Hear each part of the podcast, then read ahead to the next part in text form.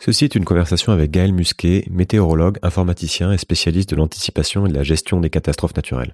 Gaël fait plein de choses, mais se définit avant tout comme un hacker citoyen. Et c'est cette posture de curiosité, de doute et d'ingéniosité que j'ai trouvé particulièrement intéressante parce qu'elle nous amène à réfléchir à ce que chacun de nous peut faire de concret avec ce qu'on a à disposition.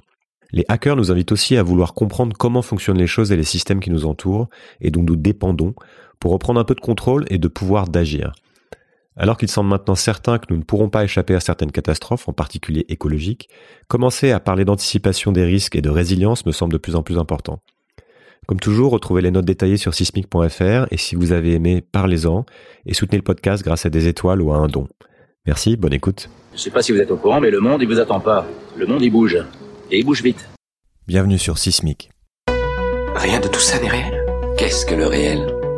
Quelle est ta définition du réel? Chaque génération, sans doute, se croit vouée à refaire le monde. Notre savoir nous a fait devenir cyniques. Nous sommes inhumains à force d'intelligence. L'humanité est menacée dans ses fondamentaux. Tu dois trouver dans tes rêves l'avenir pour lequel tu as envie de te battre. Bonjour Gaël. Bonjour. Alors bienvenue dans Sismic. On va parler euh, aujourd'hui de hacking, d'open source, de réseau, de gestion des risques et des, et des catastrophes et de résilience. Euh, donc on a pas mal de, choses à se raconter, pas mal de sujets à, croiser. Est-ce que tu peux te présenter brièvement pour commencer en m'expliquant euh, bah, ce que tu fais, ce qui t'intéresse et pourquoi ça t'intéresse? Alors je suis Gaël Musquet, je suis hacker éthique. Ma formation initiale c'est une formation euh, de météorologue. je suis spécialisé dans la conception et la fabrication de capteurs météorologiques, l'étude des nuages. Et j'ai choisi cette voie-là enfant parce que j'étais victime d'un d'un ouragan, l'ouragan Hugo en 1989, qui a été euh, le point de départ de ma carrière euh, au service des populations en proie à des risques majeurs. Ok, donc ça vient, on voit que ça, vient de loin. Euh, bah, je voudrais qu'on commence par parler de, de l'idée de risque que finalement j'ai j'ai jamais abordé directement dans, dans, ce podcast. J'ai beaucoup tourné autour et aussi l'idée d'anticipation et de préparation. Donc je pense qu'on est de, de, plus en plus nombreux. Enfin, je fais ce constat-là à l'avoir remarqué, on est, euh, on est déjà rentré dans une époque de grande instabilité et de, grande incertitude. Donc, ce qu'on observe, euh, c'est ce qu'on observe avec l'apparition d'événements qui nous paraissent euh, étranges, voire parfois anormaux, caractérisés comme, étant anormaux, comme bah, la pandémie de Covid ou maintenant l'invasion de, l'Ukraine. Et puis comme des événements météorologiques, comme des gelées en, récemment en France en mois d'avril, ou des records de chaleur comme en ce moment en Inde et au Pakistan, par exemple, entre autres. Et donc je sais que tu suis de près euh, les travaux d'institutions internationales qui travaillent sur les risques comme l'ONU ou le World Economic Forum.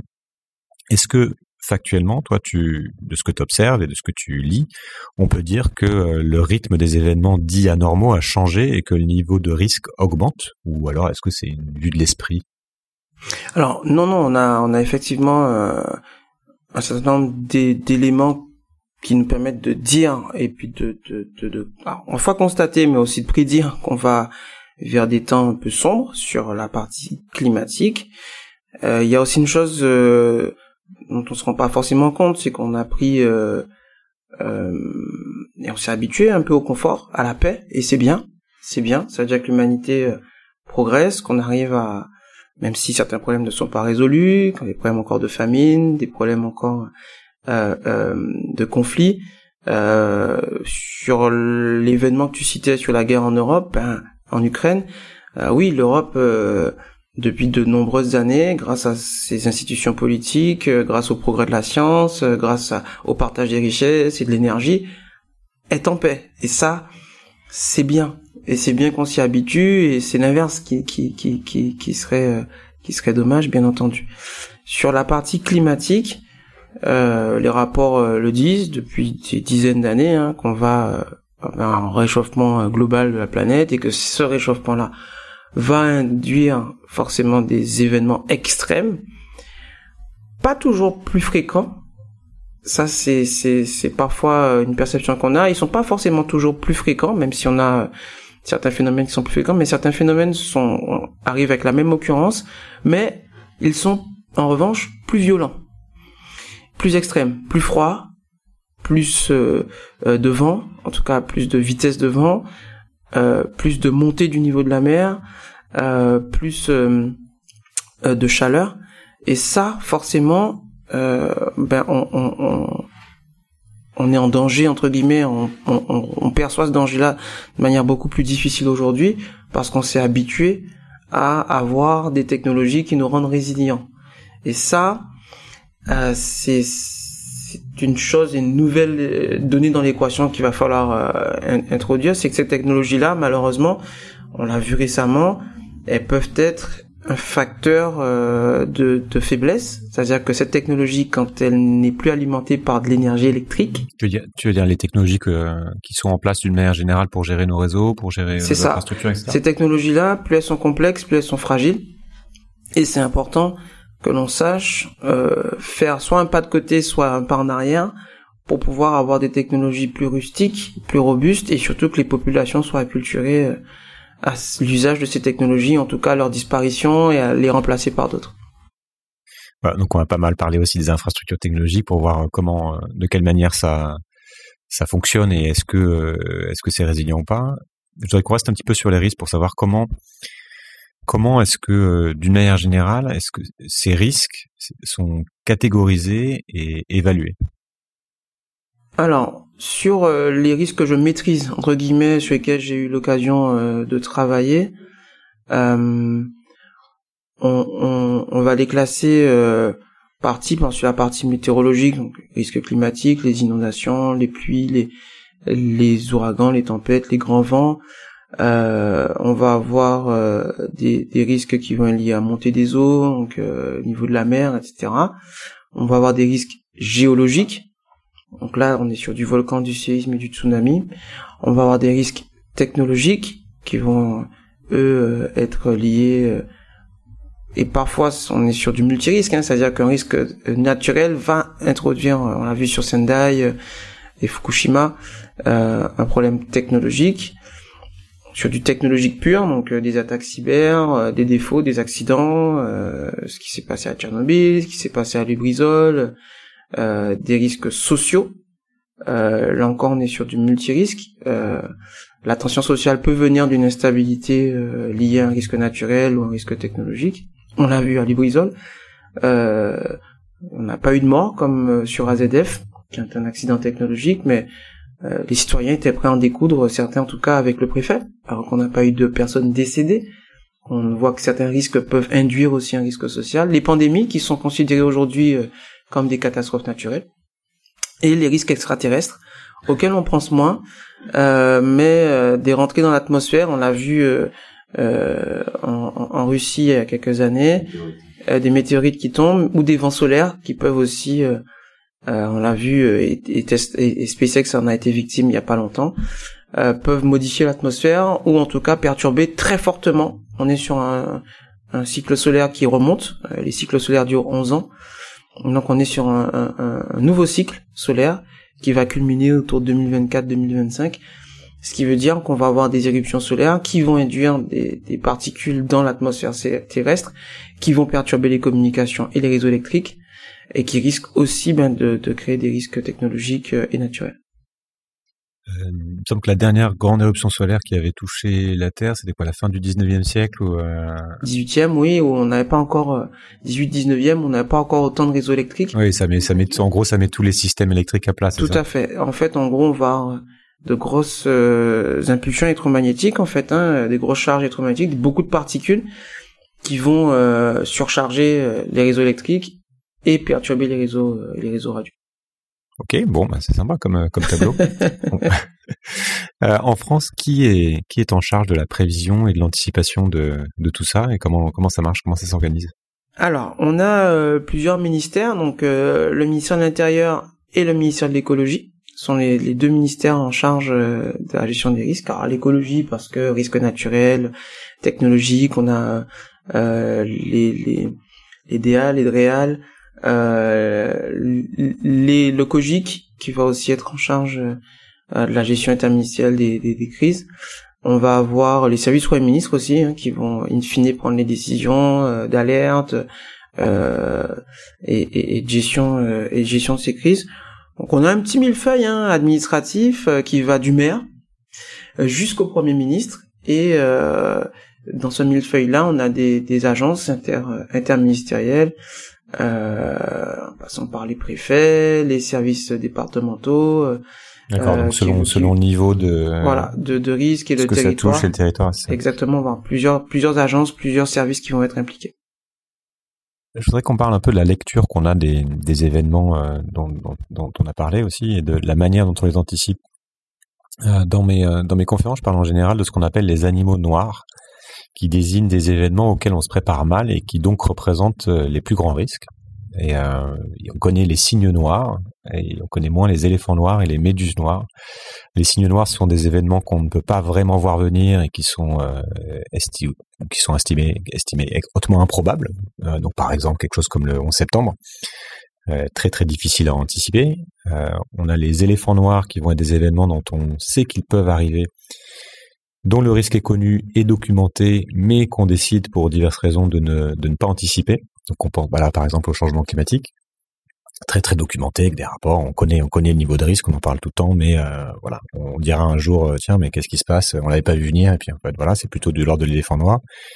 Et puis on a les méduses noires qui c'est un peu l'effet domino en fait euh, ça vient d'une histoire il y a quelques années où un banc de méduses avait empêché une, centrale nucléaire, je crois, suédoise de, fonctionner en bouchant du tuyau de, de sortie d'eau, d'arrivée d'eau. J'ai plus exactement l'information. Mais c'est pareil, ça va être quelque chose plus près de nous, comme euh, la chute de, de, de Kaboul en quelques, en quelques semaines après le départ des Américains. Donc tout le monde se dit, mais c'était totalement prévisible, c'est pas possible. Et en fait, quand on regarde les différentes composantes, c'est ça fait partie de, ce sont les liens entre les choses qu'on peut pas forcément anticiper, mais tous les éléments sont déjà là. Euh, J'aime bien faire cette distinction parce que souvent on qualifie tout de signe noir et de surprise. On dit que le, le Covid justement est un signe noir alors que alors que c'est plutôt de l'ordre de, l'éléphant noir. On sait que la probabilité est élevée. Comment est-ce que tu est-ce que tu as cette grille de lecture déjà et euh, comment tu regardes ça? Qu'est-ce qu'on peut anticiper? Qu'est-ce qui du coup peut être géré? Et au contraire qu'est-ce qui ne peut pas l'être? Et, du coup comment on gère l'improbable? En fait, euh, dans, la définition du risque, on a euh, les notions d'aléa et euh, d'enjeu. Euh, Il y a des choses qui sont euh, prévisibles parce que les aléas ont déjà touché un territoire, donc euh, un glissement de terrain, un tsunami, une inondation. donc on sait que ça peut arriver parce que c'est déjà arrivé. Donc là, on va dire, c'est la partie la plus simple, c'est prévisible parce que c'est déjà arrivé. L'aléa lié à l'enjeu, l'enjeu ça va être ben, la présence d'une population, d'une infrastructure potentiellement impactée par l'aléa, qui va créer ce risque. Et donc, quand tu décris en fait ces, ces différents euh, animaux noirs, euh, on voit bien que euh, il y a effectivement des choses qui sont prévisibles, il y a des choses qu'on aurait pu anticiper, et c'est pour ça qu'aujourd'hui ma, ma vision sur ce, ce type, euh, euh, ben, on vous l'avait bien dit, c'était prévisible et tout. Ce que je dis souvent, euh, c'est qu'on a besoin de tout le monde. On a besoin euh, des milieux de la culture, on a besoin euh, des milieux scientifiques, techniques, pour pouvoir anticiper tout ça. Je travaille beaucoup avec les milieux de la culture aujourd'hui, euh, parce qu'en fait, dans, dans, dans la manière dont on va exposer ces risques-là, une de mes erreurs ces dix dernières années, euh, c'est que les gens, euh, euh, tu leur annonces des choses tellement horribles, euh, tellement effroyables. Même moi, hein, j'étais à Rouen la semaine dernière. le docteur, le professeur Léniel égrenait les risques sur la région la métropole rouennaise sur ces 20 prochaines années. C'est tellement énorme que euh, même moi, je me dis, bah, pff, ben non. Euh, Ça fait un, est- effet, ça fait un effet de sidération c'est ça. ça. C'est même moi qui suis dans le milieu. Donc, euh, on peut imaginer que la population euh, qui n'est pas forcément acculturée à la gestion de crise de risque, c'est encore pire. Euh, et pourtant là, à ce moment-là, je me ressaisis et, et la chance que j'ai eue, c'est de passer en dernier, pratiquement en avant-dernier dans cette conf. Euh, j'ai pu euh, entendre un, un- un dessinateur scénariste de BD, une personne fan de science-fiction, euh, une euh, directrice de studio de jeux vidéo. Bref, des gens qui ont dans leur métier absorbé un peu le contenu que nous on produit en tant que scientifiques, en tant que techniciens sur ces risques, sur ces potentiels animaux noirs, qui vont euh, réaliser des documentaires, des fictions, des séries, des, des jeux vidéo, qui vont rendre entre guillemets ce risque entendable, et derrière, euh, eh ben, euh, stimuler les imaginaires, non pas pour euh, pour euh, être dans le déni, euh, mais pour aussi euh, stimuler les imaginaires des solutions. Parce que c'est aussi ça le problème, c'est que à annoncer tout le temps, tout le temps, tout le temps des catastrophes, euh, des, des, des, choses un peu dangereuses, on, on, on s'éloigne malheureusement euh, de la fertilisation des solutions. C'est-à-dire qu'il faut être capable, par tous les moyens possibles et imaginables, de combattre, en tout cas d'anticiper ces animaux noirs, ces fameux animaux noirs, pour euh, stimuler en tout cas la fabrication d'outils qui permettent de, de, parler des solutions et de les anticiper. On, va, on va y revenir aussi sur, sur cette distinction entre euh, euh, limitation des risques et anticipation. Je voudrais qu'on dise deux mots sur le, le Covid. Le, le risque de pandémie était clairement identifié. On a des, des, mécanismes existés pour pour l'anticiper. Euh, on pense notamment, euh, pareil, je cite toujours cette euh, conf, conférence TED de, de Bill Gates, je crois en 2015, qui parlait de la prochaine pandémie de type de type Covid. Euh, donc c'est documenté, on sait que c'est là, c'était dans le dans le risk report du World Economic Forum, et pourtant on voit, on a l'impression en tout cas que presque partout dans le monde, ça n'a pas été pris en, en compte et qu'on n'a pas du tout anticipé ça. Donc on a présenté ça d'ailleurs comme un signe noir, alors que c'était donc comme j'ai dit un, plutôt de l'ordre de l'éléphant noir, quelque chose qu'on qui est là, qui se reproduit régulièrement, euh, dont la probabilité augmente, mais auquel on ne se prépare pas. Quel, euh, Comment tu as observé ça, toi? Quel est le Est-ce que tu fais un retour d'expérience par rapport à ça, de manière, je sais que t'étais pas, t'as pas travaillé là-dessus évidemment, mais par rapport à ce, ce manque d'anticipation. Et pourquoi en fait est-ce qu'on était si mal préparé malgré la connaissance des risques? Et voilà quels, enseignements tu peux tirer peut-être dans, ton domaine en tout cas ou, en regardant ça de manière générale? Alors j'ai bossé pendant parce que j'ai participé à pas mal de projets euh, de respirateurs, euh, mais voilà on était encore une fois hein, ce que je regrette en réaction je vais peut-être un peu provocateur quand je vais dire ça, mais euh, on n'a pas si mal réagi que ça. On a réussi à produire des vaccins euh, en un temps record en mobilisant. Euh, alors jamais assez, hein, évidemment. Hein, c'est jamais parfait. Hein, on peut pas sauver tout le monde. Ça, ça, ça, il faut aussi l'admettre dans nos métiers. Néanmoins, on a quand même eu une mobilisation internationale qui a quand même été très forte. On a eu euh, tous les secteurs d'activité. Et c'était une très belle illustration ben, de ce qu'est l'humanité, in fine, la capacité qu'ont les hommes à s'organiser pour faire face à des défis. Et là, de manière collégiale et internationale, euh, à la fois nationale et internationale.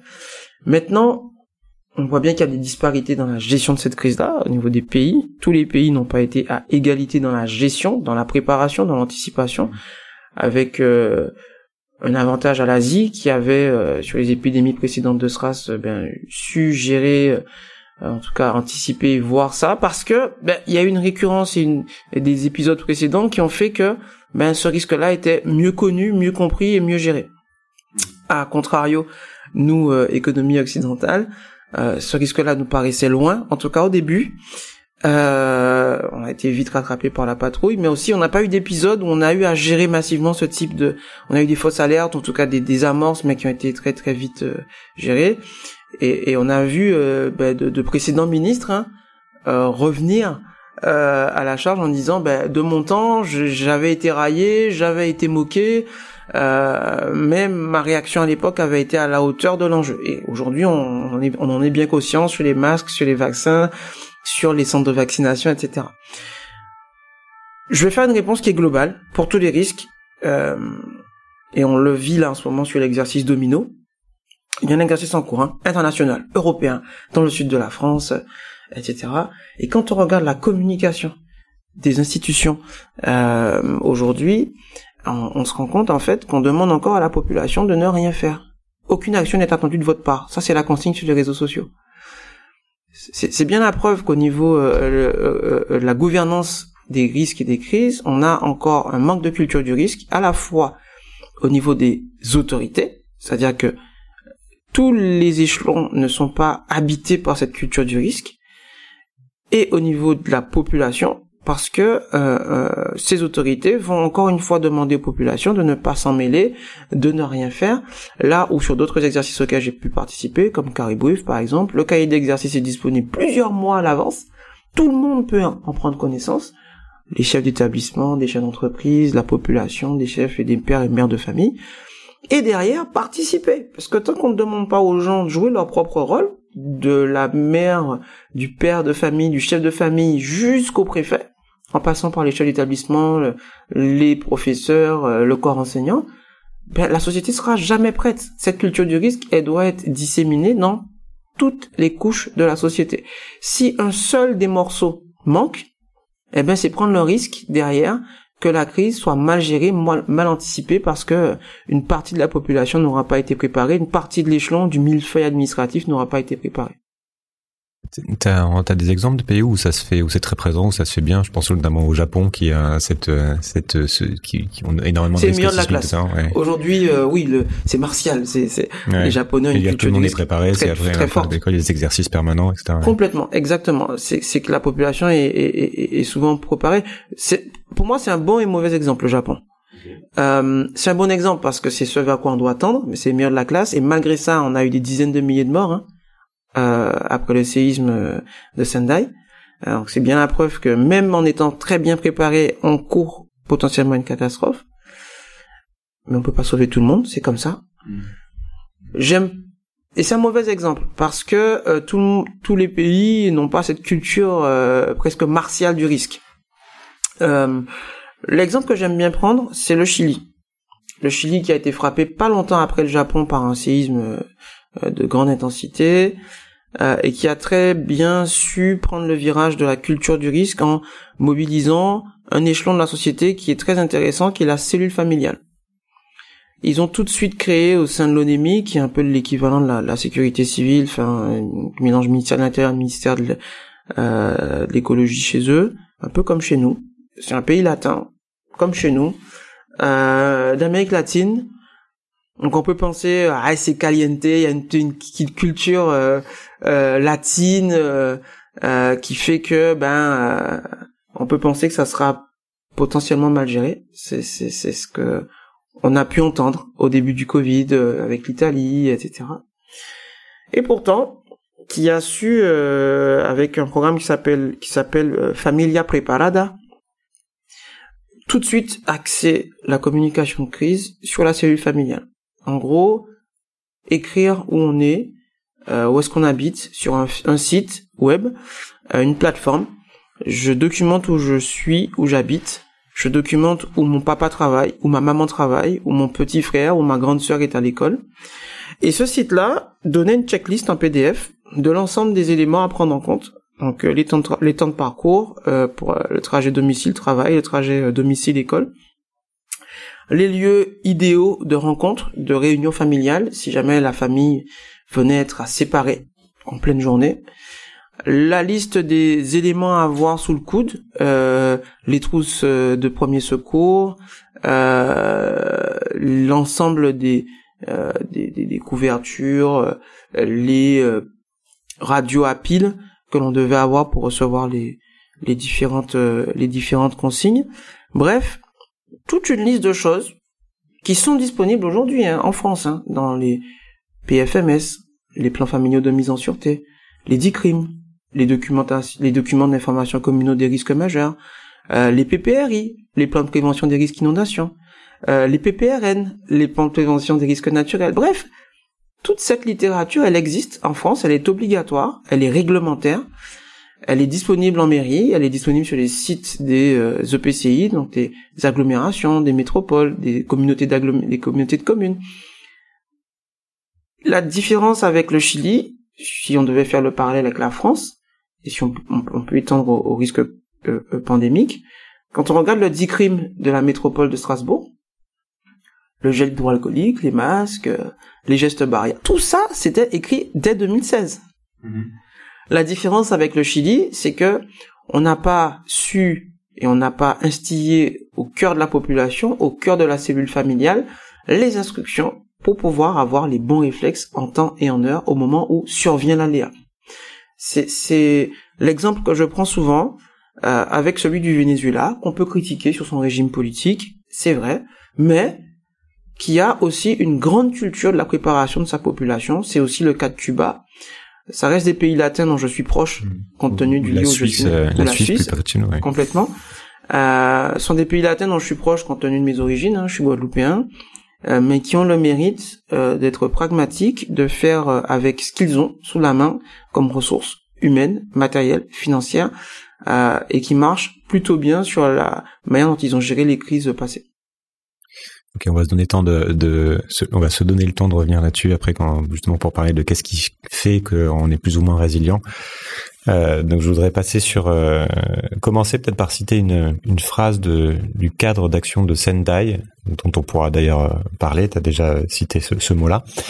Euh, moi je savais pas ce que c'est avant de préparer l'interview, donc je vais pas faire le malin, mais sur les objectifs de réduction des, des risques de catastrophe.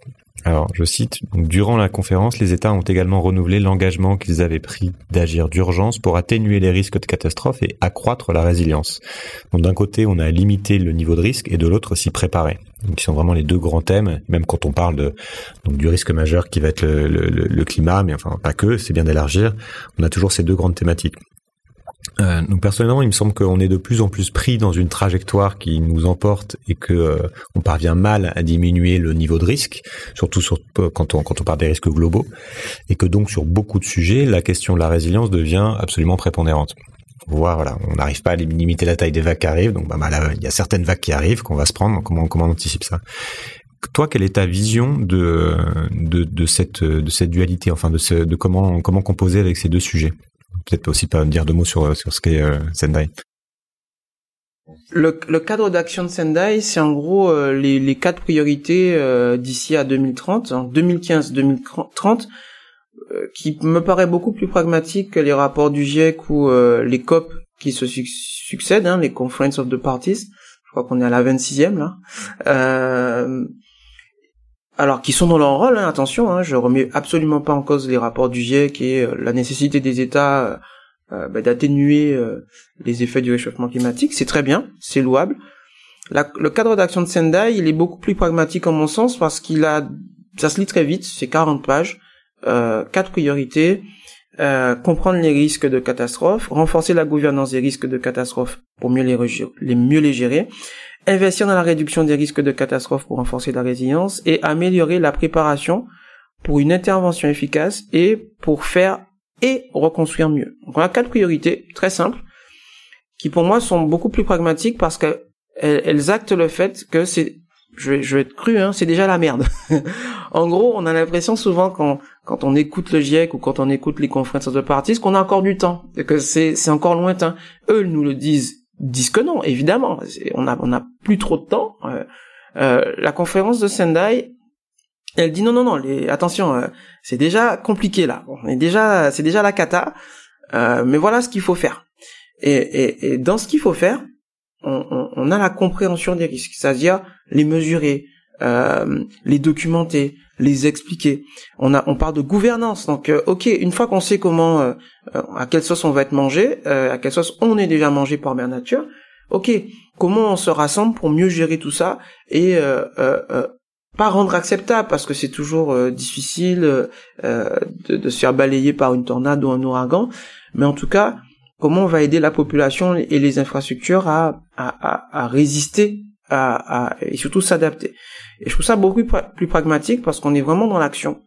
Euh, nous, euh, en tant que préventeurs, on, on, est vraiment au cœur avec les populations à chacune de ces catastrophes naturelles-là sur, ok, qu'est-ce qu'on a raté? Donc, euh, où est-ce que on a failli? Mais tout de suite, c'est la dernière priorité, comment faire et comment faire mieux et comment reconstruire mieux? Donc, la ville, elle est par terre, elle a été inondée, ok, très bien, on reconstruit plus là, on reconstruit en hauteur, on reconstruit plus loin, on reconstruit plus solide, ou on fait le deuil, entre guillemets, du fait que ça arrive, et donc là, on est vraiment dans euh, la politique au sens noble du terme, hein, dur et pur, entre guillemets, qui est, ok, comment on gère mieux la cité. Et pour moi, ce cadre d'action de Sendai, en fait, c'est un peu ma, mon livre de chevet. Hein. Euh, à chaque fois qu'il y a un aléa, mon premier réflexe, un peu comme dans les 10 crimes, hein, les documents d'information communaux des risques majeurs, c'est de se dire, ok, euh, euh, ok, c'est, c'est, c'est, c'est, on a merdé, mais comment ils auraient, comment ils auraient fait les anciens? Comment ils faisaient avant? Parce qu'on a l'impression que c'est un éternel recommencement et qu'on ne tient pas compte, et c'est là que la notion historique prend son sens. Dans l'histoire de l'humanité, comment ça se passait avant? Comment les anciens ont géré mal passé le barrage qui a qui a cédé euh, dans le sud de la France? Comment nos anciens euh, ont géré des incidents nucléaires. Euh, et, ça laisse des traces et, il faut qu'on tire leçon de ça. Comment nos anciens ont géré des grandes tempêtes, comment ils ont ils ont géré des grandes inondations.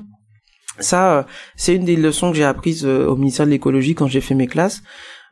nos professeurs nous ont amené partout, y compris dans des endroits où il faudrait pas faire comme ça. C'est-à-dire pas donner euh, le maximum de place à la voiture et construire des parkings souterrains qui, créent un appel d'air où on renforce la présence de la voiture et donc les risques de pollution atmosphérique et donc les risques euh, euh respiratoires. comment on gère les restanques?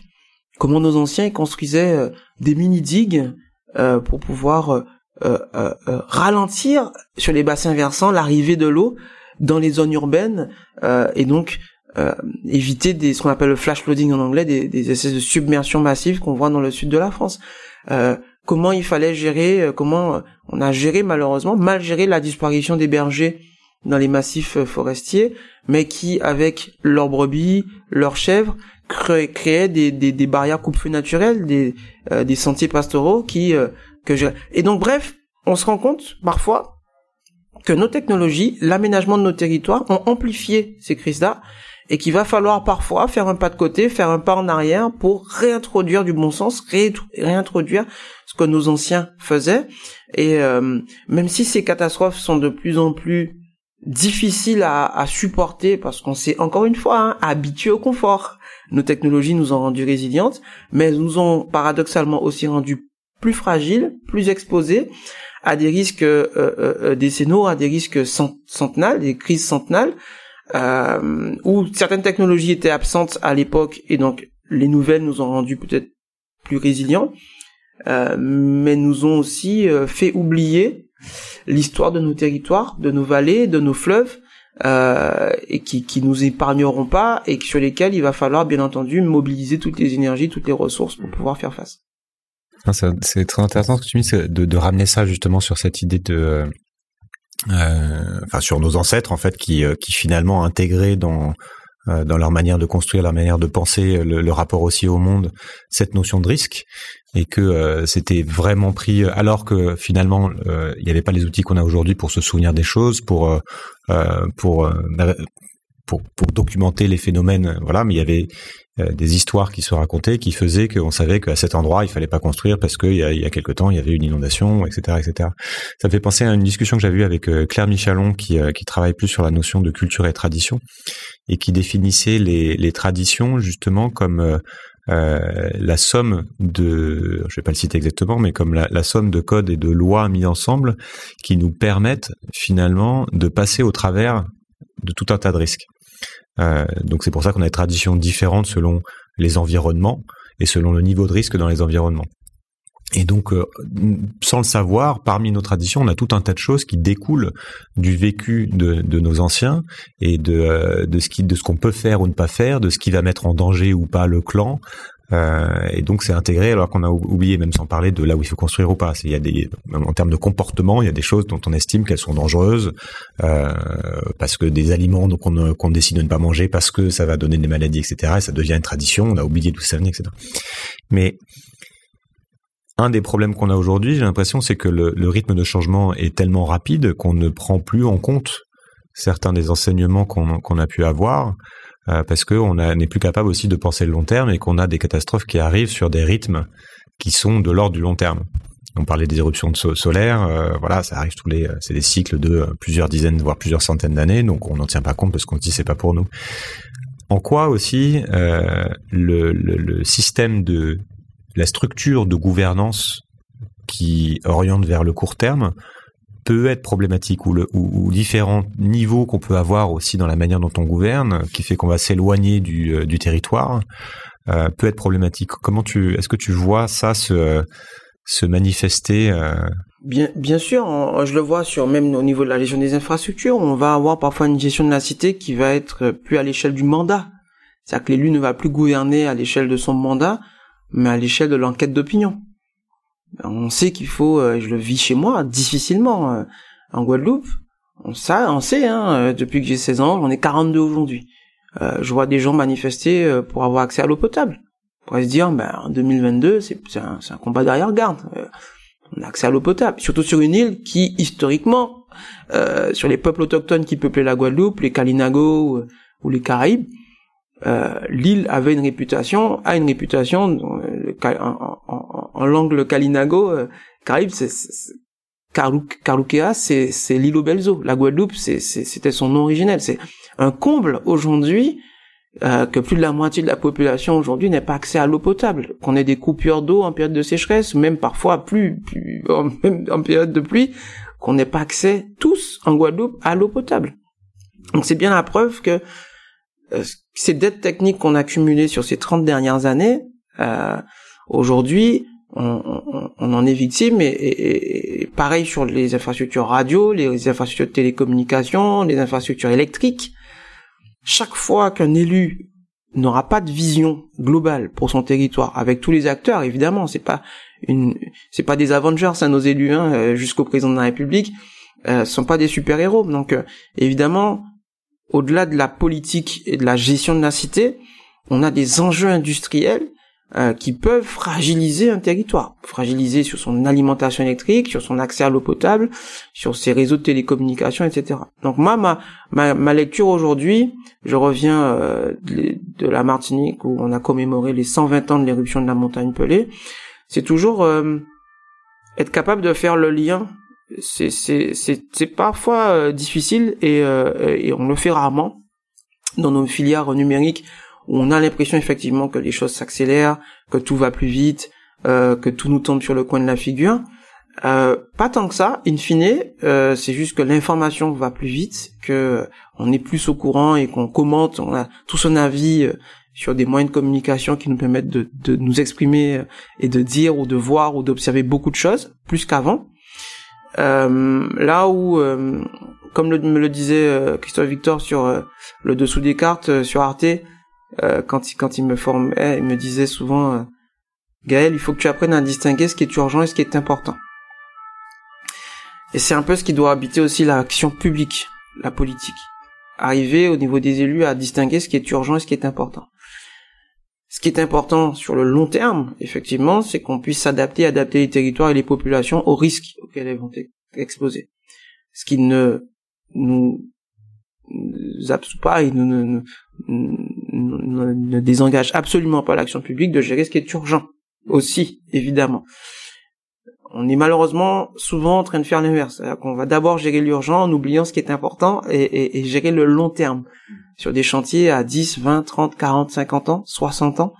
Euh, comme l'a fait le général, comme l'a fait le général de Gaulle, que j'ai pas connu, hein, euh, Pompidou et d'autres en leur temps, jusqu'à où euh, on avait encore des élus qui voyaient à 20, 30, 40 ans et, et, et, pensaient l'indépendance, l'autonomie, la souveraineté, qui sont des mots qui, qui, qui, marquent hein, aujourd'hui hein, avec ce qui arrive euh, en ce moment à l'Ukraine et, et euh, où on rend grâce à ces élus qui, dans leur temps, avaient une vision sur la politique énergétique de la France, euh, sur les centrales nucléaires, sur la dissuasion nucléaire, sur l'armement, etc.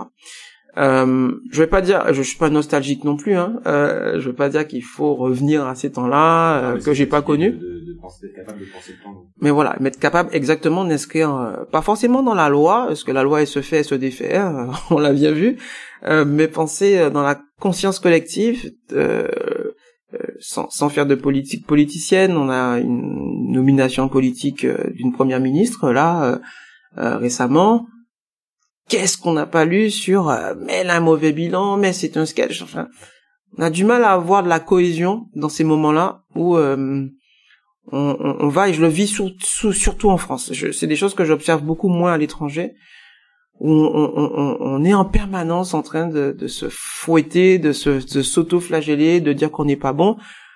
Mais, mais, mais, donnons le temps aux gens de faire des choses, euh, parlons-nous, euh, écoutons-nous. Enfin, c'est aussi ça, hein, la capacité de gérer des crises, c'est être capable de mettre nos doxa et nos doctrines politiques de côté et d'être dans la cohésion et de faire société pour pouvoir relever les défis et pas être en permanence dans la critique et euh, mmh. l'invective permanente, ce qui ce qui est épuisant, qui consomme beaucoup d'énergie euh, et qui, qui, va accentuer malheureusement euh, les, les, disparités, les inégalités au moment de ces crises. On va, on va parler des différents, euh, différents critères de résilience. avant ça, je voudrais définir qu'est-ce que, comment toi tu, quel mot tu mets pour définir la résilience et comment tu différencies la résilience de l'antifragilité ou de la résistance aussi qu'on entend parfois? Parce que ça, me paraît un peu vague encore. Alors, la résilience, c'est la capacité d'un système à revenir à son état initial. C'est-à-dire, euh, il fonctionnait, ok, euh, il y a un aléa, boum, euh, on est par terre, on est, on est à moitié détruit, on est blessé. Comment on cicatrise? Comment on redevient Comment on refait partir la machine? Donc là, pour ceux, ceux à qui ça parle ou ça parle pas, on parle des PRA, des PCA, les plans de continuité d'activité, c'est-à-dire, boum, il y a un aléa, comment on fait pour continuer à travailler, parce qu'il faut pas s'arrêter. Euh, un hôpital, il doit continuer à soigner, une centrale électrique, elle doit continuer à produire de l'électricité. Et quand ça, quand malheureusement, ben, ça arrive, on est par terre, on peut plus. Et là, on a un ouragan, on peut plus transporter les gens, les vents sont trop violents, on peut plus faire sortir des véhicules, des hélicoptères. Ok, on s'arrête. Et dans ce cas-là, on parle de PRA, de plan de reprise d'activité. Pour moi, la résilience, c'est cette capacité à soit continuer, soit reprendre après la euh, qu'un système, après qu'on qu'on ait eu un aléa, qu'il y ait eu un incident. L'antifragilité ou euh, euh, la, la, la, sûreté, la, la, dureté d'un système, bah, c'est le fait qu'on va tout faire pour qu'il tombe pas. Faut pas qu'il tombe. Une centrale nucléaire, ça doit jamais, jamais, jamais être défaillant sous peine d'avoir des retombées euh, euh, et un emballement de la centrale euh, qui fait qu'elle ne peut pas repartir, qu'elle repartira jamais. Et donc on va mettre autour de ce système-là ben, du béton, des pare-feux, des antivirus, euh, des red team, enfin des blue team, des purple team, enfin toute une équipe.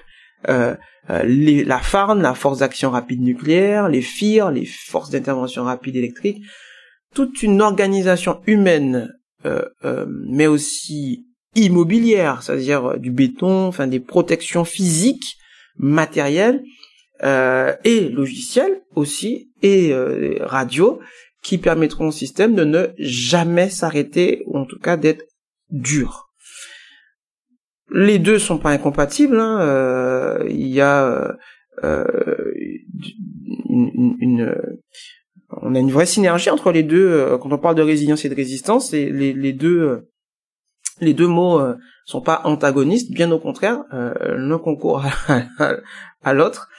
Euh, et ces deux, ces deux, deux, ces deux systèmes, ces deux approches-là qu'il faut apprendre à conjuguer. C'est-à-dire que parfois, on peut accepter sur certains systèmes, mais de s'arrêter pour reprendre, ou on peut accepter qu'on peut fonctionner en mode dégradé euh, pour continuer à, fonctionner et repartir quand l'aléa ou que l'incident euh, s'est arrêté. Euh, qu'on revienne, on, a commencé à l'évoquer, mais sur les principaux facteurs justement de, résilience et les composantes les plus importantes de, la résilience ou de l'antifragilité aussi, ça dépend comment on le voit, mais des communautés. On a un peu parlé des infrastructures. Euh, il y a aussi certainement le maintien des, besoins de, base, comme l'accès à la nourriture, à l'eau, qui doivent être des priorités, la, sécurité, etc. Et puis après, il y a d'autres niveaux comme, euh, bah, à plus long terme, la protection des libertés, qui peuvent aussi euh, euh, qui est un sujet qui peut qui peut partir assez rapidement loin. Peut-être commencer aussi par cette question de la de la, résilience des populations que moi je perçois. On a parlé du Japon, on a, on a, parlé un peu du Chili, mais quel est le, le rôle en fait de la, de la question de la confiance au-delà de la préparation, tu vois, de, des méthodologies qu'il va y avoir, c'est-à-dire de, de, de, ce que les gens vont avoir chez eux ou de ce à quoi ils ont été formés, est-ce qu'il y a des, un fond culturel ou des comportements dans des populations qui les rendent plus ou moins résilients face à l'incertitude, face à des catastrophes? Euh, Voilà. Est-ce que tu, tu, toi, tu as noté ça? Alors, il y a, il y a le premier, la première chose qui rend les populations résilientes, c'est le fait que l'aléa survient régulièrement, en tout cas de mémoire d'homme, euh, on se souvienne. Et c'est important d'entretenir la mémoire. Par exemple, là, au mois de mai, on parle du mai de Saint-Pierre où en Martinique, la ville de Saint-Pierre, pendant un mois, va avoir toute une activité euh, culturelle, sociale, euh, mémorielle, historique, euh, avec sa population. Et on est 120 ans plus tard. C'est à la hauteur de la catastrophe, hein, on parle de 30 000 morts hein, quand même.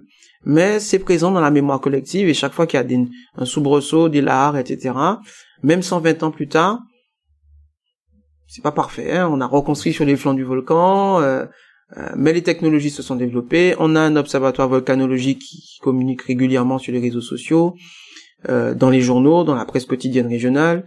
Euh, et donc voilà, il y a quand même en Martinique, compte tenu de cet aléa potentiel qui est le risque volcanique, une présence, et en tout cas une culture du risque qui rend la population plus résiliente, en tout cas plus capable d'accepter que demain il faille évacuer les flancs du volcan. Ça sera difficile, ça sera dur.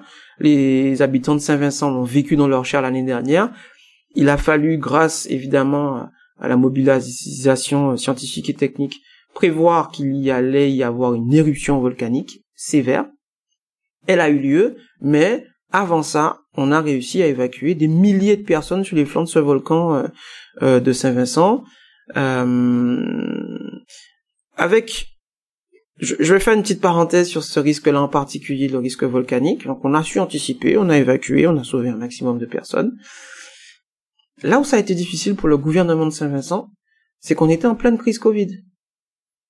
Et que les autres îles de la Caraïbe, potentiellement, euh, qui pouvaient accepter les, les, sinistrés, disent OK, on veut bien prendre euh, 100, 200, 300, 400 citoyens chez nous, mais il faut qu'ils soient vaccinés contre le Covid.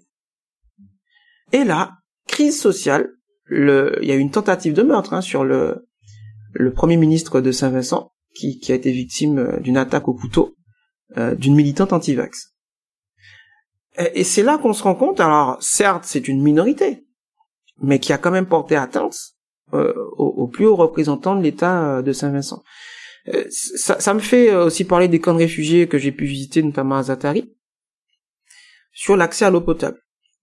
En fait, si les besoins fondamentaux de la population ne sont pas euh, euh, respectés, l'accès à l'eau, l'accès à la nourriture, euh, l'accès au réseau de communication, on court à la catastrophe. D'ailleurs, c'est ce qui s'est passé, c'est que le développement anarchique de Zatari est directement lié au début au fait qu'on ait de la cocagne, que l'eau n'ait pas été distribuée de manière égalitaire, équitable à tout le monde, voire même qu'elle n'ait pas été distribuée du tout, et ça a créé des tensions. Il y a eu des kidnappings, il y a eu des prises d'otages. Euh, sur euh, sur ce, ce, ce, camp de réfugiés. Donc, accès à l'eau, la sécurité. Il faut pas que les personnes se sentent en danger. On le voit en Haïti en ce moment avec des, grosses séquences de kidnapping malheureusement euh, qui touchent les populations pratiquement toutes les couches hein, aujourd'hui. l'eau, la sécurité, l'accès à la nourriture, les réseaux de communication. Sur la pyramide de Maslow, ce sont un peu les, les, les, les besoins fondamentaux à assouvir pour que on est un début de stabilité. Où est-ce que tu places l'importance de la, de la culture de la confiance et de la, aussi de la décentralisation? Et c'est là où, en fait, les exercices réels, c'est ce qu'on fait euh, sur Cariboué, c'est 47 États qui s'entraînent entre eux, avec leur population, mais entre eux, qui collaborent. La France est l'un des pays qui fait le plus mal cet exercice-là, parce que euh, on va communiquer vite fait sur les réseaux sociaux, il y a une forme de décentralisation de cet exercice qui est très intéressante. Euh, et quand je dis que la France est un des pays qui fait le plus mal, c'est parce que on a une schizophrénie en France et qu'on attend beaucoup de l'État. Donc on se dit, bah, à qui, qui doit prendre en charge? Bah, C'est l'État. Quand on pose la question à la population, mais oui, mais faites-vous confiance à l'État ou non et, et cette confiance-là, elle va dans les deux sens. C'est-à-dire que plein de crises ont été plus ou moins mal gérés par le passé et on se les remémore à chaque fois euh, le sang contaminé, le nuage de Tchernobyl, euh, euh, la, crise de la vache folle, les vaccins qui sont arrivés mais pas arrivés mais pas distribués finalement, etc. Bref, on a un historique qui fait que la population française est défiante vis-à-vis de l'autorité, vis-à-vis de l'État. Et, à contrario, on a un État qui va avoir parfois du mal à faire confiance à la population et à inclure pleinement la population dans la gestion de crise, c'est-à-dire faire la population jouer son propre rôle. Ce qu'on voit par exemple en Belgique, pour prendre un exemple proche, sur des crises nucléaires, inimaginable en France qu'on demande aux gens de jouer leur propre rôle. Ben non, en Belgique, on a demandé aux gens, en réunion publique, de tweeter, de facebooker, comme s'il y avait eu réellement un incident nucléaire. Ce qui est inimaginable ici, hein. Euh, on a des radioamateurs, par exemple, qui sont appelés et euh, invités à participer pleinement aux exercices et pas vu uniquement, et c'est aussi aux radioamateurs de se moderniser, d'être progressistes sur l'utilisation du numérique, sur euh, la collaboration avec d'autres communautés ou d'autres associations scientifiques et techniques. Chaque couche de la population doit être partie prenante de tout ça. Et d'ailleurs, je suis à ce titre-là euh, dans une forme d'expérience sociale. Je suis un des parrains euh, de la capitale européenne de la culture, en tout cas pour Rouen, la candidature de Rouen, la métropole de Rouen, euh, pour 2028.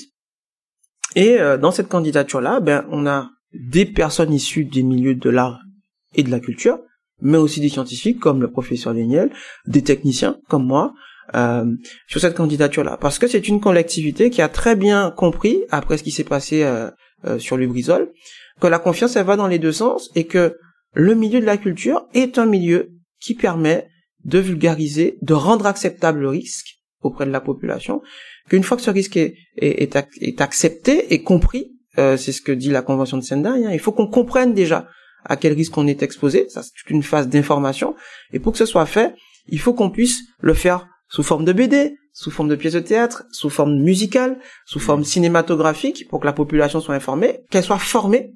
Et donc là, c'est le rôle des collectivités de d'inviter les populations, de faire ces exercices et de les inviter à jouer leur propre rôle. Parce que c'est assez, c'est en fait, euh, pour résumer ce que je suis en train de raconter, ça se fait pas au moment de la crise, hein, tout ça. Ça se fait en temps de paix. C'est au moment où on a nos fêtes votives, où on a euh, la Sainte-Barbe, où on a euh, euh, des concerts, des festivals, qu'on peut instiller cette culture du risque, qu'on peut instiller cette culture de la confiance, parce que l'élu, comme on, l'a, on le voit au Venezuela, comme on le voit au Chili, comme on le voit au Japon, l'élu, le responsable politique est dans la rue avec sa population au moment des exercices et pas enfermé à la préfecture en conclave avec quelques journalistes qui font de belles photos euh, pour expliquer aux gens que tout va bien se passer le jour où ça arrivera. C'est pas comme ça que ces pays ont su instiller la confiance. La confiance, elle se gagne sur le terrain, aux côtés des populations et pas uniquement pendant la campagne euh, électorale. Tout à l'heure, tu as évoqué euh, parmi les besoins de base, tu as, parlé de, de l'eau, l'accès à la nourriture et les, euh, les réseaux de communication, les moyens de communication. Alors, je sais que c'est aussi enfin, un de tes sujets de prédilection et puis c'est lié de toute façon à ce que tu fais, donc l'importance de la résilience technologique et notamment le maintien des, euh, des réseaux numériques. Quels sont, euh, alors partons là-dessus, maintenant on va, on, va, on, va, faire la dernière partie d'interview là-dessus. Quels sont d'abord les risques liés au, au réseau? Qu'est-ce qui les conditionne? Et, euh, et, ensuite comment on, comment on les limite? Comment, comment est-ce qu'on les gère? Alors déjà, euh, le premier réseau euh, qui tombe... Et pourquoi c'est si important d'ailleurs Ah oui, bien sûr, bien sûr. Euh, quand on, quand on a une crise, quelle qu'elle soit, technologique, naturelle, extraterrestre, comme j'ai dit tout à l'heure, le premier réseau qui, qui va faire défaut, c'est le réseau électrique. Et de ce réseau électrique qui tombe, de cette infrastructure électrique qui tombe, tout le reste découle. C'est-à-dire qu'on n'a plus de pompe pour pomper et alimenter en eau, on n'a plus de réseau pour alimenter les hôpitaux, donc euh, qui évidemment euh, peuvent compter sur des alimentations de secours, mais ça, ça dure quelques heures, quelques jours, pas plus. Donc c'est un des réseaux sur lesquels on a euh, le plus de surveillance et qui va y parfois le premier visé hein, quand on a des attaques euh, et un conflit armé, on cherche d'abord à faire tomber ce réseau électrique parce que de ce réseau électrique aujourd'hui, de la fait électricité dépendent dépendent tous les autres réseaux. Un réseau de communication a quelques dizaines de minutes, voire quelques heures de résilience après la chute d'un d'un d'une centrale électrique. C'est-à-dire qu'une fois qu'on a coupé le courant, l'antenne relais, euh, l'émetteur euh, FM, euh, à quelques heures quelques dizaines de minutes, quelques heures, tout au plus quelques jours d'autonomie. Mais le quelques jours, c'est l'exception. Et euh, c'est pas pour rien qu'on parle d'OIV, euh, d'organismes d'intérêt vitaux. C'est parce que dans, dans, dans OIV, il y a vitaux, dans Vital, il y a vie, et que si ce réseau électrique tombe, euh, les autres réseaux ont du mal, malheureusement, à, à suivre. Distribution d'eau, de gaz, et les réseaux de télécommunications. Et donc, dans l'organisation de l'État, des États, ces OIV, ces organismes d'intérêt vitaux, ces SIV, ces systèmes d'intérêt, systèmes d'information vitaux, systèmes d'intérêt vital, euh, on a euh, une culture de la protection pour que à aucun moment ces systèmes ne tombent, ou en tout cas s'ils tombent, qu'ils soient vite rétablis. Parce que au moment où ces réseaux de télécommunications tombent, et ils peuvent tomber pour des raisons électriques, mais aussi des raisons de saturation, quand on a une inondation, il faut bien avoir en tête que physiquement, déjà à la base, un réseau de télécommunications n'est pas fait pour desservir en même temps hein, plus de 10% de sa clientèle. Pour des raisons physiques. C'est-à-dire que euh, on n'a pas sur un réseau une licence 3G, 4G, 5G, euh, suffisamment de fréquences, de, de, canaux disponibles pour pouvoir permettre à plus de 10% des clients de communiquer en même temps. Je peux monter à 10, 15, 20%, mais pas plus.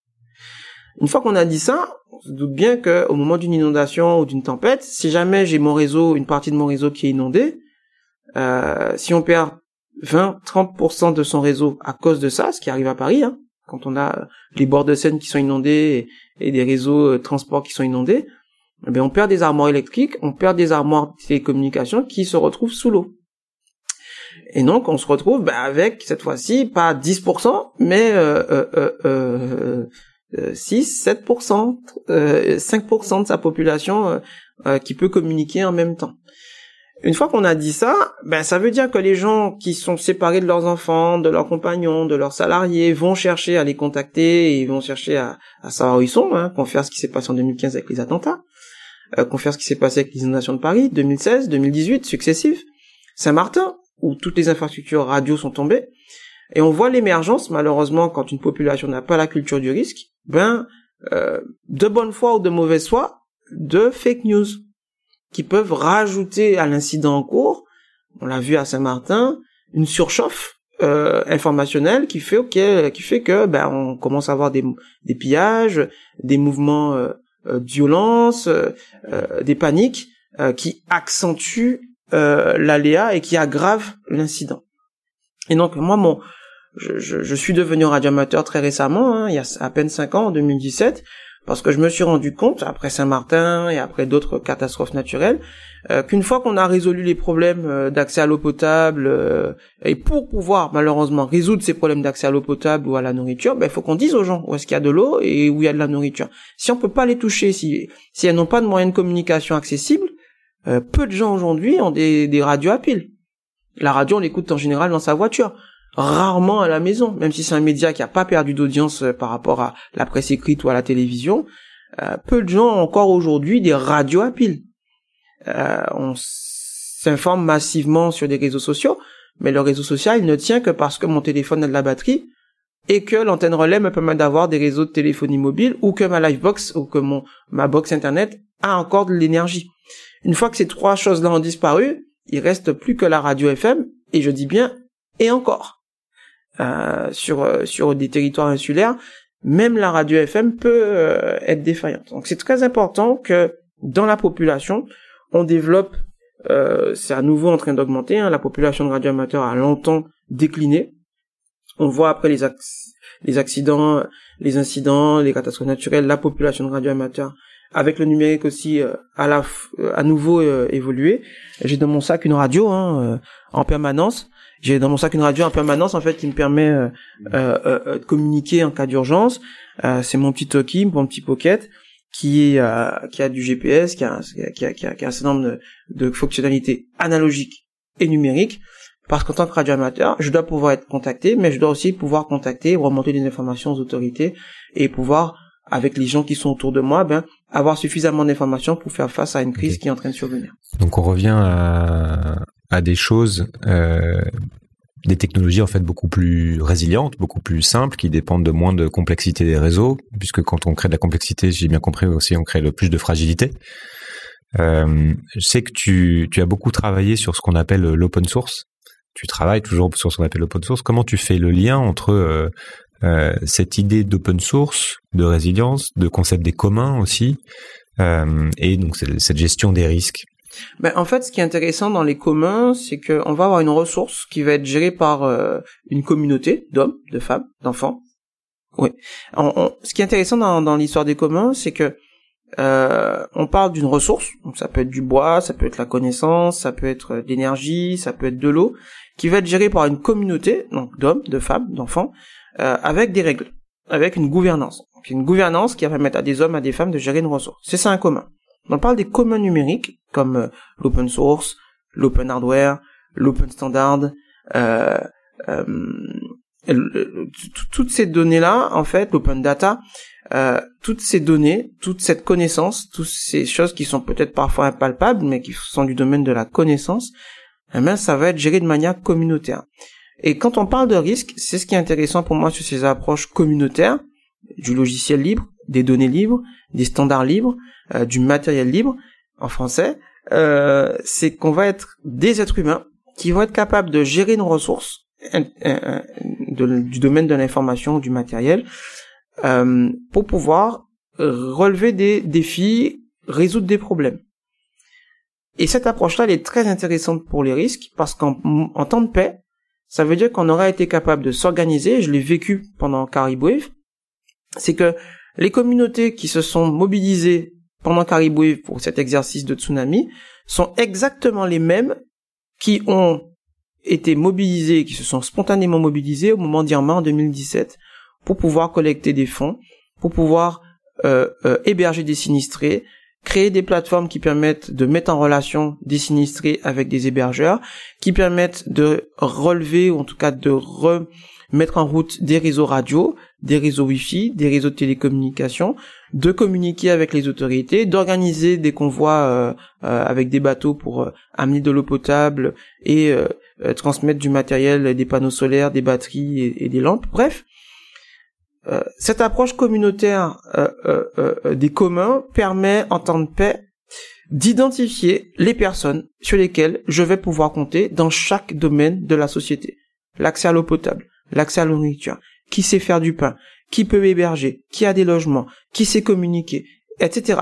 Toutes ces couches de la société, et là encore je n'invente rien, hein, nos anciens avaient créé des, euh, réserve communale, avait euh, créé euh, des, associations, des MJC, tout un tas, le secours populaire. Enfin, on a énormément de structures déjà existantes qui ont parfois vieilli, on a l'impression, parce qu'elles ne se sont pas forcément toutes tournées massivement sur le numérique, mais le numérique, pour moi, doit être juste un catalyseur, euh, doit être un, un, amplificateur de ces structures existantes, historiques, euh, plus que moyen de réinventer en permanence la roue euh, euh, dans ces moments de crise-là.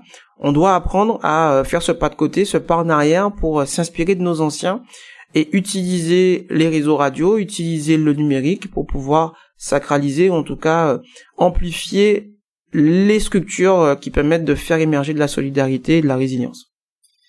C'est intéressant. C'était euh, hier, je parlais à un ami qui travaille à la fonction pénitentiaire sur la, numérisation justement de, de, tout un tas de choses, mais qui était le premier à me dire que euh, euh en faisant ça aussi, on prenait euh, bien qu'en fait tout, tout continuait d'être imprimable, tous les dossiers, etc., continuaient d'être imprimables.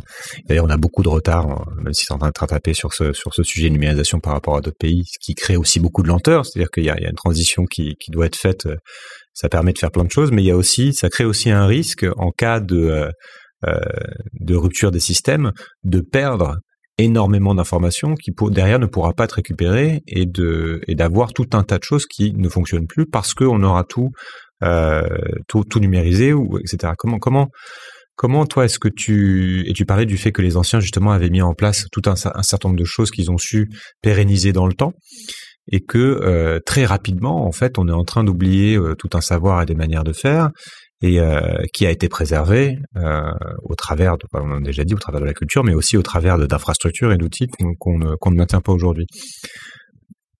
Quels sont, alors si on parle de, de réseau, de, numérique, de gestion de l'information, comment est-ce que euh, toutes ces choses-là et cette fragilité est gérée et anticipée sur un territoire comme la France?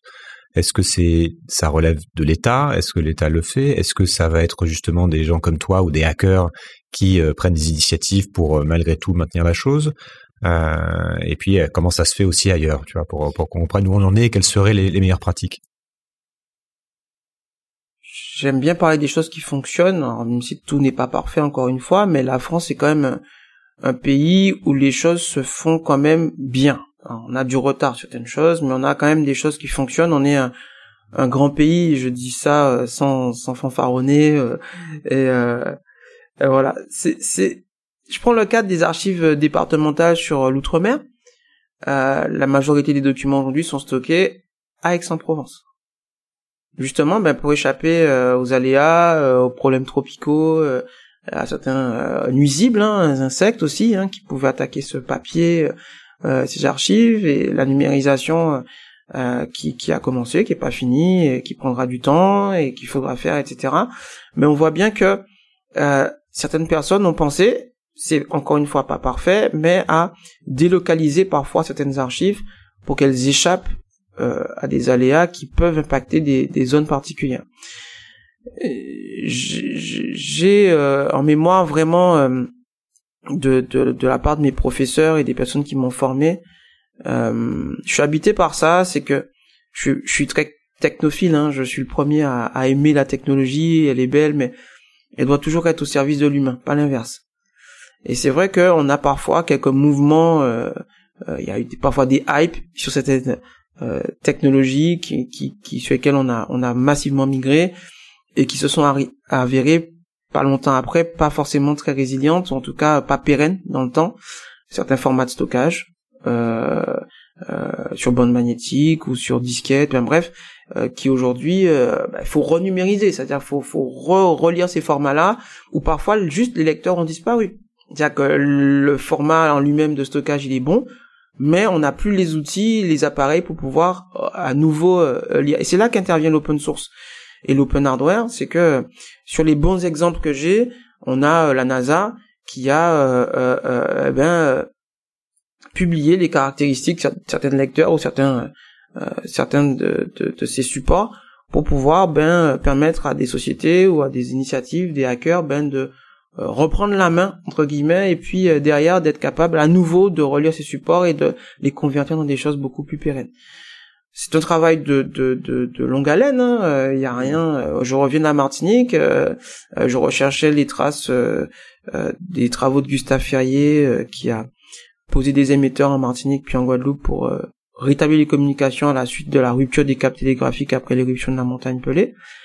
Et le, seul moyen que j'ai eu de retrouver l'endroit où il avait posé ses émetteurs, en plus des textes et des choses qui avaient été numérisées, bien entendu, mais physiquement sur le territoire, arriver à localiser à quelques mètres, voire quelques dizaines de mètres, l'endroit exact où l'émetteur était posé, ben, c'est un moulin du XVIIIe siècle, qui a résisté au temps et qui en 1902 était déjà en ruine. Mais comme les murs font plus d'un mètre d'épaisseur et que au XVIIIe siècle ils avaient euh, euh, construit euh, ce moulin de manière très pérenne, c'est la seule trace visible qu'on a encore aujourd'hui. Et pareil en Guadeloupe. Alors ce moulin, c'est aussi un moulin du XVIIIe siècle que j'ai retrouvé, mais qui a été inclus dans un projet immobilier hôtelier et qui trône au milieu d'un bâtiment. Bref, en gros, il y a un peu de modernité, un peu de, un peu de, de, de, choses très anciennes qui ont plus de 300 ans, euh, qui permettent aujourd'hui euh, euh, de, de, de concourir en fait à la résilience des territoires et que j'essaie de mettre au cœur de mes travaux et de faire ce, aller, cet aller-retour permanent entre des choses anciennes, très concrètes, et des choses nouvelles, très numériques, très, euh, très, très neuves. J'aimerais parler un petit peu du, du hacking, euh, puisque la plupart des gens sont vraiment pas familiers avec cette notion et on l'a déjà évoqué. Euh, Est-ce que tu peux m'expliquer toi quelle est ta vision de ce qu'est un hacker et du hacking, et de la philosophie de, du hacking, et me dire deux mots sur ton initiative Hand ou Hand, je sais pas comment tu prononces, mais H-A-N-D. Très bien. Le, le hacker, je reprends souvent deux définitions. La première, c'est celle de Keren Lazari qui dit que le hacker, c'est le système immunitaire de l'Internet comme tout est connecté aujourd'hui, on, se doute bien que euh, le rôle du hacker aujourd'hui, c'est de protéger les infrastructures numériques, quelles qu'elles soient, où qu'elles soient, et de protéger par extension, in fine, la société, la cité, la ville. La deuxième définition, c'est celle du Chaos Computer Club, qui dit que, euh, qui, est, un des plus grands clubs de hackers d'Europe, hein, en Allemagne, qui dit que le hacker c'est celui qui doute. Nous, on fait pas confiance aux machines. moi, je suis pas bien si si je comprends pas comment une machine fonctionne. Si je maîtrise pas mes machines, je suis pas bien comme je suis pas bien, ben je cherche à comprendre comment elles fonctionnent. Et évidemment, une fois qu'on sait comment ces machines fonctionnent, on peut les détourner. Alors malheureusement, on parle souvent des hackers qui détournent ces machines pour des raisons malveillantes. Euh, moi, je, je, je, j'aime plutôt m'adresser, en tout cas travailler avec des, des hackers éthiques, bienveillants, qui vont utiliser toutes ces machines pour euh, euh, les rendre plus sûrs, euh, rendre les, les, les cités moins vulnérables, résister à des attaques, à des cyberattaques, des attaques malveillantes, mais aussi à des attaques de mère nature, hein, tout, simple, tout simplement, euh, et faire en sorte que ces systèmes ne tombe jamais ou quand il tombe, qu'il puisse être rétabli rapidement. Quand j'ai créé And, Hackers Against Natural Disaster, c'était un peu ça. C'était euh, euh, instiller en fait cette culture du hacking. C'est vraiment une culture, hein, euh, et de, de, de pouvoir l'appliquer au risque naturel. C'est-à-dire comment on va faire de cette culture euh, euh, euh du hacking. moi, je suis un bébé Matrix, comme je dis souvent, issu de l'univers cyberpunk, euh, où on, remet en cause le système politique, industriel, économique. comment de cette culture, sortie de cette culture cyberpunk, on arriver sur la culture du hacking en tant que tel, au niveau technique et scientifique, utiliser cette capacité pour pouvoir sauver des vies. Mais en temps de paix. C'est-à-dire, avant que la catastrophe ne survienne, être dans cet imaginaire cyberpunk, penser au pire, pour que, en temps de paix, on puisse anticiper avec nos différents outils, avec nos différents, euh, nos différents systèmes réseau, infrastructures radio, infrastructures numériques, faire face à des catastrophes euh, majeures.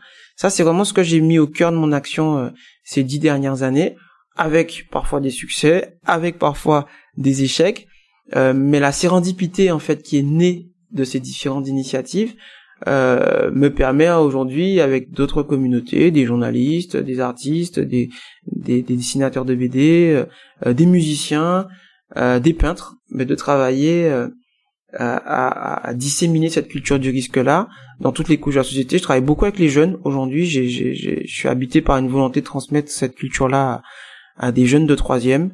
J'en ai eu 28 en stage cette année. Euh, j'ai reçu 900 scolaires dans l'observatoire de Vernon hein, que je dirige aujourd'hui.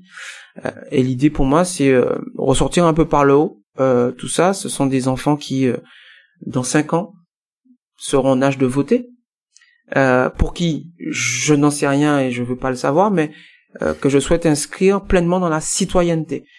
j'ai envie de voir ces enfants, ces jeunes s'engager dans tous les secteurs possibles et imaginables. Je, dis encore et je le répète euh, surtout après les résultats qu'on a eu à l'élection présidentielle, le président de la République, les députés, les sénateurs, ce sont pas des Avengers. Les Avengers, c'est nous. Euh, les hackers, euh, euh, les acteurs de la cybersécurité, de la sécurité civile, les pompiers, les gendarmes, les boulangers, mmh. euh, les couturières, les personnes qui ont créé des masques, des respirateurs, des infirmières. Toutes ces personnes-là, ce sont elles qui concourent à la sécurité de la nation. On le voit avec le sursaut euh, euh, patriotique avec la l'Ukraine, on voit à quel point ces gens défendent aujourd'hui leur pays. Ce sont eux les Avengers de leur pays. Euh, ce que j'ai envie, voilà, c'est que sans tomber dans, dans, dans la caricature belligérante, mais euh, qu'on ait et, et, la fierté nationaliste qui, qui, qui, est parfois pétrie de violence, c'est en temps de paix aussi fier de, de, de, de ce que l'on est en tant qu'Européen, en tant que Caribéen, en tant qu'être humain, tout simplement euh, être capable de s'engager pour euh, relever les défis qui nous attendent. Ouais, c'est euh, pour alors, pour en savoir plus sur le hacking, il y avait des, t'as cité euh, Keren qui est que j'avais interviewé dans l'épisode 72. Donc pour ceux qui veulent euh, qui veulent continuer là-dessus, allez-y. Mais on va finir on va finir sur les questions de fin. C'est un peu logique. Question de fin, on finit avec un conseil pour pour mieux voir les risques et mieux s'y préparer en tant qu'individu et en tant que, que petite communauté. Tu as évoqué cette idée bah, toute bête, par exemple, d'avoir une, une, radio avec des piles pour pouvoir continuer à, à communiquer, euh, de certainement de d'être capable aussi de faire partie d'une communauté euh, parce que ça, ça nous permet d'être plus résilients. De, voilà, il y a plein de choses auxquelles penser sans tomber dans le survivalisme, hein, évidemment. Mais est-ce qu'il y a des choses importantes qu'on n'a pas évoquées et que euh, que les gens peuvent euh, peuvent prendre avec eux et qu'ils puissent en faire quelque chose J'essaie de donner des, des choses un peu concrètes maintenant à la fin des épisodes. Alors, alors sur des ouvrages, je pense à Renaissance Trévis en matière de BD, qui, qui, qui, est assez sombre, mais qui euh, permet aussi euh, de vulgariser un peu. Euh, c'est des BD d'anticipation presque. Hein. Parfois, la, réalité dépasse la, fiction. on l'a vu là avec le Covid. C'est Fred Duval qui est un des scénaristes de ces BD avec d'autres dessinateurs. en matière d'émissions télévision, le dessous des cartes. regardez un peu sur Arte les replays. Monsieur Victor, euh, qui, qui, a été à l'origine de cette émission sur euh, sur Arte, était un visionnaire, mais il avait la la, la la richesse, la culture en fait de de de, de travailler ces cartes et, et de bien documenter des mouvements de population, des phénomènes, etc.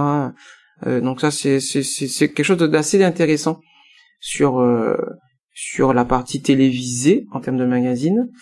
Le magazine So Good en papier aussi qui donne beaucoup plus le mm. la la parole aux solutions euh, qui fait un peu beaucoup plus de journalisme de solutions. C'est intéressant aussi d'avoir euh, voilà dans un magazine qui paraît régulièrement euh, et des conseils pratiques sur euh, des, des choses que les personnes peuvent mettre en place ou développer pour elles-mêmes. Bien sûr. Que as des... Et lisez les dix crimes de vos communes.